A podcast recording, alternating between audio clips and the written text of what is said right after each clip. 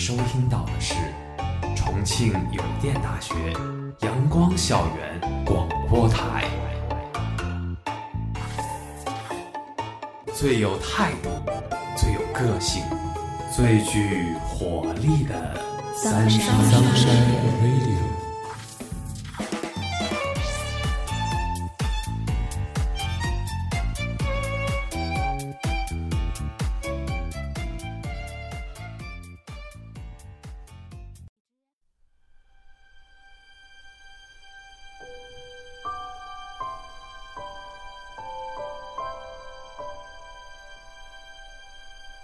各位亲爱的小耳朵们，大家中午好，欢迎收听今天的阳光校园广播节目，我是主播洪文，我是主播长干。我相信今天的节目内容一定会让全校同学们都非常的感兴趣。那么洪文，你最近有没有去电影院看什么电影呢？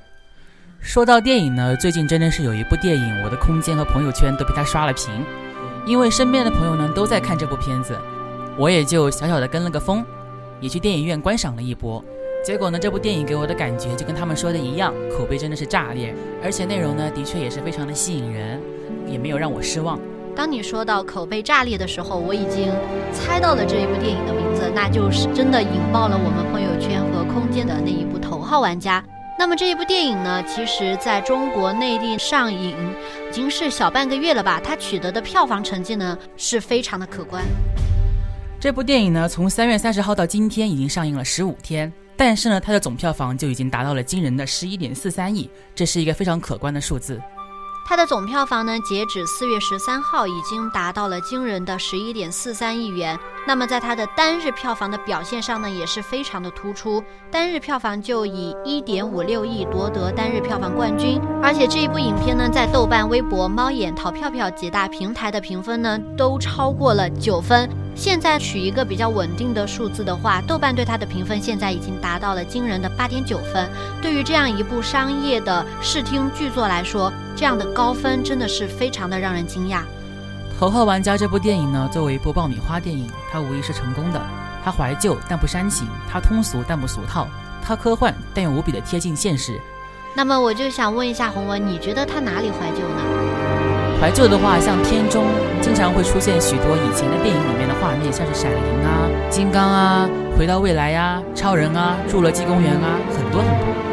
其实我觉得《头号玩家》作为一部怀旧类的游戏电影，它里边怀旧的不只是电影，更多的是我们以前玩的一些单机游戏，或者说是任天堂，或者说是非常多的数码风的小游戏。其实这样的怀旧感带给游戏宅们的感受，是比电影的怀旧感要更多的。那么说到他不煽情呢，是因为在片中哈迪迪虽然离世了，但是呢，他留下的游戏世界和他的游戏精神呢，却带给人们非常多的美好的享受。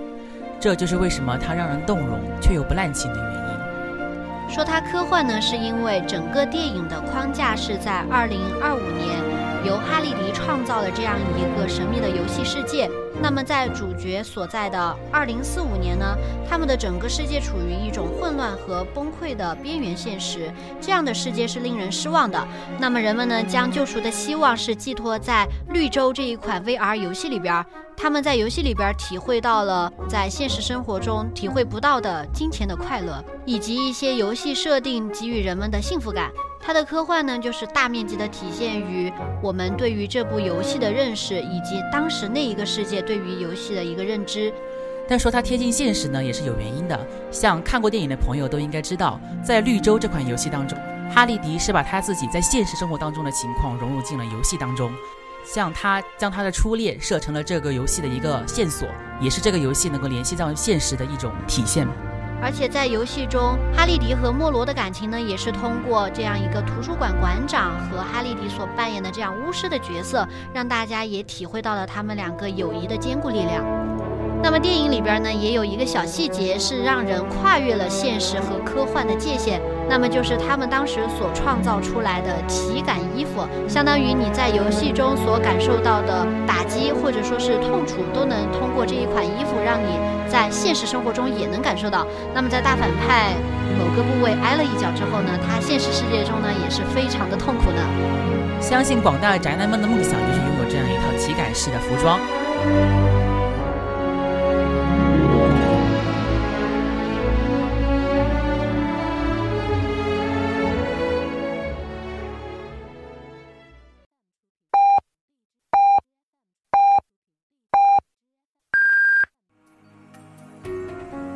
现在是北京时间正午十二点整，您收听到的是重庆邮电大学阳光校园广播台。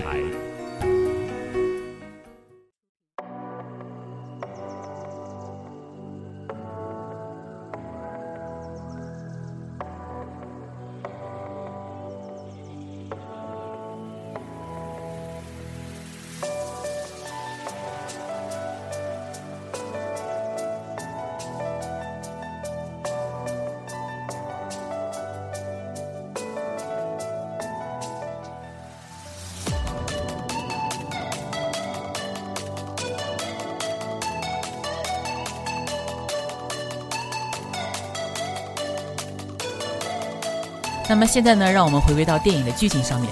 电影的开头呢，就跟我们讲，哈利迪在弥留之际，宣布将巨额财产和绿洲的所有权留给第一个闯过三道谜题、找出他在游戏中藏匿彩蛋的人。自此呢，就引发了一场全世界范围内的竞争。那么后来，当我们的男主角韦德沃兹成为首位解出第一道谜题的玩家呢，他和他的朋友们却不可避免地卷入了这一场奇遇和凶险共存、波澜壮阔的寻宝之旅。为了拯救绿洲，也为了拯救世界。这部电影的剧情有很多就是让人眼前一亮的地方啊，比如说像第一关，我们都以为他们是要往前冲才能通过那个关卡。结果呢，哈利迪却把这个闯过关卡的方式设定为了反向赛车。这一点呢，当时我在看到这一幕的心情就是：天哪，这也能行！而且在行驶这个赛道的过程中，也发现了不少的彩蛋，比如说像《侏罗纪公园》里面的恐龙啊，还有像《金刚》里面的大猩猩啊。那么，其实我们在看第一关关卡的闯关的时候呢，就是那种扣人心弦的节奏以及大手笔的特效场面，真的是让观众仿佛置身于那样一个游戏世界，让我们感受到了这样科技游戏带给我们的不一样的世界，让人非常的震撼。那么，我们也能看到帕西法尔他的座驾呢，是回到未来的那一款水陆空都可以坐的德罗宁飞行汽车。还有呢，就是帕西法尔在第一道关卡的时候就已经对游戏当中的女主角阿尔特密斯一见钟情。那么，其实第二道关卡呢，让很多观众在电影里边都是捂着眼睛从指缝中看完的。第二道关卡里面所涉及的东西呢，都是比较偏恐怖、偏惊悚一点的东西，比如说像上个世纪八十年代很出名的一部恐怖片叫《闪灵》。这部电影从《闪灵》当中所选取的元素呢，其中有双胞胎女孩、二百三十七号房间。墙上的合影照片，以及鲜血从房门里喷涌出来，流到走廊。哇，我跟你说，这一个画面的时候，我们身边的女孩子在观影过程中真的是尖叫出声，我也是被他们吓到了。我觉得就是那样一个鲜血从那个电梯旁边汹涌喷薄而出的画面，其实仔细想还挺像葡萄酒的。哇，你这个想法还真是清新脱俗呢。啊，就是因为怕把自己吓到嘛，所以说就把它想成吃的喝的，有可能会好一点。嗯，没错，但是其实这个并不是真正吓到我的，真正的吓到我的还是后面那个裸体美女。本来是个裸体的美女，但是后来却变成了一位酷瘦的老太太。当时呢，镜头是给了这个老太太一个非常大的特写，她的脸慢慢的在腐烂。这个镜头呢，倒着实把我吓了一大跳。其实我觉得有可能是因为你对于那样一个裸体的美女非常的专注，所以当这样一个腐烂的老太太突然出现的时候，你才会被吓了那么一大跳吧，对吧，洪文？哎呀，其实我是一个很正经的人，都怪这个电影的特效做的太好了，没办法。好吧，我信了。那你继续讲吧，这个第二个剧情。在第二个剧情里面，第二个很让人印象深刻的地方呢，肯定就是女主角在一个充满了丧尸的舞厅里面寻找基拉，那个画面真的是拍的让人心惊胆战，为她捏了一把汗，就感觉她一不小心就要掉下无尽的深渊，然后就再也回不来了。而且片中呢还有很多他踩到一个丧尸的头上，然后这个丧尸呢瞬间剥了一层皮或者掉个眼睛出来，对吧？对，那个画面的确是有点让人反感。不过正是因为这种比较真实的恐怖效果，才让我们对这部电影的感受呢更加的真实。而且这个第二个剧情呢，它它很多模仿《闪灵》的画面呢，都特别像是直接用《闪灵》里边的原始镜头做出来的，它的一致性达到了高度的吻合。从第二个关卡开始呢，现实和游戏里面的世界就不可避免地混杂在了一起。游戏公司 IOI 为了抢夺这个游戏的所有权，在游戏当中百般阻挠两位主人公的闯关之路，在现实生活中也是不停地阻碍他们，甚至不惜杀害他们。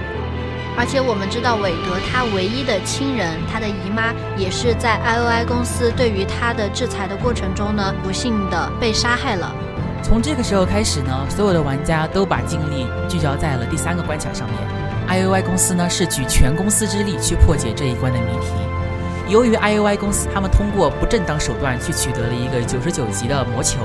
这个魔球的力量呢是非常大的，所以呢，我们的男女主角就在游戏和现实生活中里应外合，去寻找破解这个魔球的方法。而且我们能够看到，在最后这样一场大战中，当我们帕西法尔通过直播向所有的游戏玩家发起号召的时候，我们看到了。成千上百的游戏玩家朝着最后一道关卡狂奔而来。那么，在所有的英雄中，我们也是看到了非常非常多熟悉的面孔。无论是《守望先锋》里面的裂空，还是反派所驾驶的钢铁哥斯拉，还是最后由日本小哥变身而成的高达，都是让我们当时观看的观众心里边翻起了惊涛骇浪。因为呢，我们的主角韦德是哈利迪的一个狂热粉丝，所以呢，他能够从哈利迪给他的点点滴滴的线索当中找到通关的方法。其实方法很简单，就是享受这款游戏，而不是打赢这款游戏。当韦德打开第三道门之后呢，面对巨大的权力和金钱的诱惑，他却没有向此屈服，而是遵从自己热爱游戏的内心，选择拒绝签下这份合同。也是因为他热爱游戏的态度，闯过了最后一道哈利迪留下的人心的考验，拿到了最后的大金蛋。整部电影的剧情呢，到这里呢，大概是一个比较概括的描述了。当然，里边还有非常多精彩的细节等着大家去发现。那么接下来呢，我和洪文呢，想要跟小耳朵们一起分享一下这部电影，它除了整个剧情的扑朔迷离或者说是跌宕起伏之外呢，还给我们观众留下了哪些深刻的印象？我觉得呢，其实这部电影它本身就是一个巨大的彩蛋。让我有这个想法的原因呢，是因为我在微博上面看到了这样一种说法：Ready Player One 是这个电影的英文全名，国内翻译呢是头号玩家。但是其实我认为没有达到那个意境，英文名的意思呢实际是主机玩家准备。看到这里呢，很多像我一样的人会心一笑，这就是我们小时候打游戏机的时候，主机选好人物的时候出现的东西。往往这时候我们要递出另一只手柄，它更像是某一种邀请函。就是这个，你拿着这一封邀请函，可以邀请你的朋友来，让他们看一看，这十几年来你到底在为什么而沉醉？为什么你会喜欢上这些没有呼吸的电子小人？为什么你会在虚拟的城堡里听陌生人的故事？其实斯皮尔伯格就相当于是将这一部电影打造成了这一位博主所说的手柄，邀请所有的观众来一起和他沉浸在这一场游戏的狂欢里边。去一起在这一场名叫《绿洲》的 VR 游戏里面感受到游戏世界的美好。除了我们刚刚说到的那些彩蛋呢，对于没有拿到版权的角色，斯皮尔伯格导演也找到了替代方案。最初设想的奥特曼版权没拿到，就把大号角色换成了钢铁巨人。钢铁巨人的配音演员是范迪塞尔。范迪塞尔呢，他就是1999年电影《钢铁巨人》里的原版配音。而且还有一个彩蛋，是不管你有没有看过类似的动画作品，或者说是有没有玩过类似的玩具，你看到那个情节都会惊叫出声的，就是在对战机械哥斯拉时所出现的高达这一段劲爆的镜头，就是完全不懂哥斯拉或者高达的路人，也完全能够被这种精彩的打斗所折服。而且更难能可贵的是，在这仅仅来回几十秒的镜头里边，竟然就包含来自多个高达作品的梗。抛开这部电影给观众们带来的一些比较震撼的视觉享受之外呢，很多观众在看完这部电影之后，肯定会有这样的反思：我们到底应该如何平衡游戏与现实之间的关系？随着科技的发展，虚拟现实其实离我们并不遥远，而且影片中展现的随着现实世界的衰败，人们沉迷于虚拟世界的种种夸张行径，在不久的将来，或许就是生活中的一种常态。其实我一直认为玩游戏是没有什么问题的，因为是个人都会享受一些轻松的内容。而且现在的游戏，它不光是兼顾了画面的精致程度，也兼顾了游戏内容的设计，让人感觉到可以在另外一个世界大施拳脚。但是呢，就像刚刚黄文你所提到的啊，我觉得平衡现实和游戏中的世界是一个非常难的过程。这样的例子其实屡见不鲜。如果我们真的是把握不了那个度的话，有一天你走在路上，身边就会有一群人戴着 VR 眼镜，模拟着各种吃鸡之类的游戏动作。这个时候呢，我们估计就不会感觉到非常诧异了，因为那意味着现实已经糟糕透顶。在虚拟的网络游戏里，或许他们还能够成为一方的王者，也就只有待在那片想象的空间里，一边麻痹自己，一边寻求着些许的慰藉。如果打游戏达到了这种境界的话，其实我觉得还蛮悲哀的，因为游戏它的目的其实最开始就只是为了让大家有一个放松的一个方式，让大家去感受不一样的多彩缤纷的世界，让大家通过自己的操作去控制人物，去取得一些技术上的奖励和成就，而绝对不是为了让我们逃避现实而设计的。其实呢，微信它的创始者张小龙就相信，社交产品都是孤独者发明的，是感性敏感的人做出来的。游戏也是这样，虚拟游戏绿洲的开创者詹姆斯·哈利迪也是孤独、感性、敏感的，所以说他才把他的爱恋、遗憾以及后悔全部藏在游戏里边，等着能够读懂他心思的人一一把它们解开。其实哈利迪他的例子就能让我们感受到要珍惜现实中的人，不管他和莫罗在当时开设游戏公司的时候发生过什么样的冲突，发生过什么样的矛盾，莫罗却一直以一个图书馆馆长的身份收藏着他所有的资料，默默地在这漫漫的时间长河里边一遍又一遍翻阅着他们两个之间的友谊。那么在另外一部电影《社交网络》里边呢？Facebook 的创始人扎克伯格和他的好伙伴，也是因为现实世界种种的矛盾和不如意，成为了冤家。但是我们能够在《头号玩家》中反而感受到。哈利迪，或者说是导演斯皮尔伯格，对于这种遗憾的不赞成的一种态度，他更希望的是我们每个人在真诚的友情面前，能够主动的出手，能够主动的去解决它，能够把这样一段友情一直维系下去。就像莫罗一样，在最后给了我们的男主角一枚 extra life 的硬币，因为他知道什么样的人才是他的挚友。哈利迪想要继承游戏的人。头号玩家虽然说通篇都在讲游戏如何好玩，游戏如何精彩，它也是在无声无息地向我们告知了如何在游戏中去达到一个平衡，如何在现实中去尊重我们，去珍惜我们爱的人。长干说的很对啊，那些在现实生活中对游戏着了魔而遗忘了现实世界的点点滴滴的人，他们肯定是在现实生活中遇到了许多不好的事情，比如说经常输，经常被人看不起。所以说，他们只有在游戏里面去寻找那一丝丝的慰藉，通过在游戏里面过关斩将，取得成就，来抚平自己那颗受伤的心灵。但是呢，就像电影里面说的那样，输赢呢无非就是两种结果，输了不一定就是输，赢了也不一定就是赢。人们呢总是太过于在乎结果，却往往忘记了自己的初衷。游戏不过只是一场游戏，游戏的开发者或许也没有想的那么复杂，他想跟你说的就一句话：谢谢你玩我的游戏。好好享受游戏的过程吧，真的无关输赢。这个道理呢，运用到我们的现实生活当中来也是一样的。我们在现实生活当中何必把结果看得那么重要？只要把生活过得开心，一切都会很顺利的，不是吗？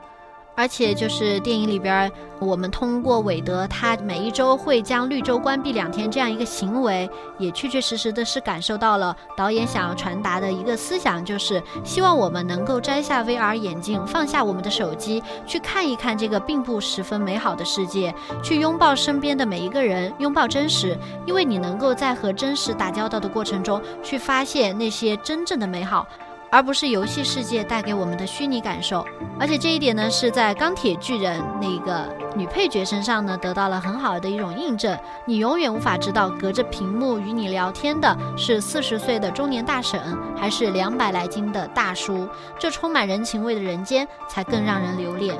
而相比网络时代的便捷呢，其实我们现在的社会正在号召着用笔在纸上书写一种真实感。在远离虚拟、没有网络的日子呢，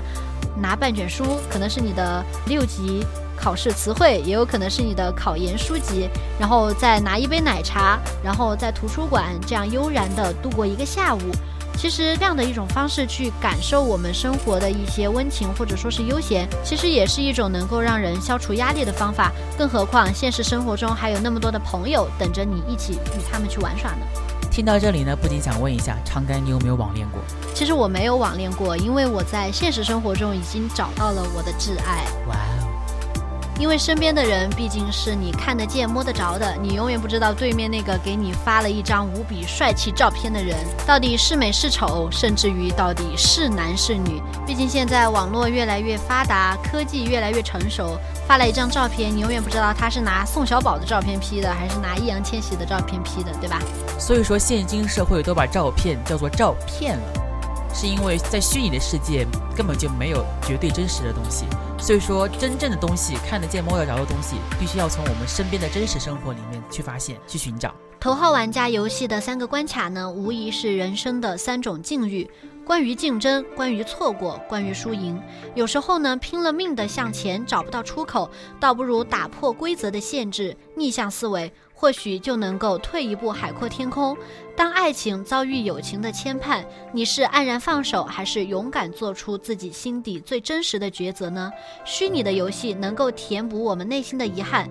但是现实中呢？输赢无非就是两种结果。可是现实生活中还有无数份美好等着我们去发现。电影里呢，第三关那个游戏是世界上第一款当时被发现有彩蛋的游戏。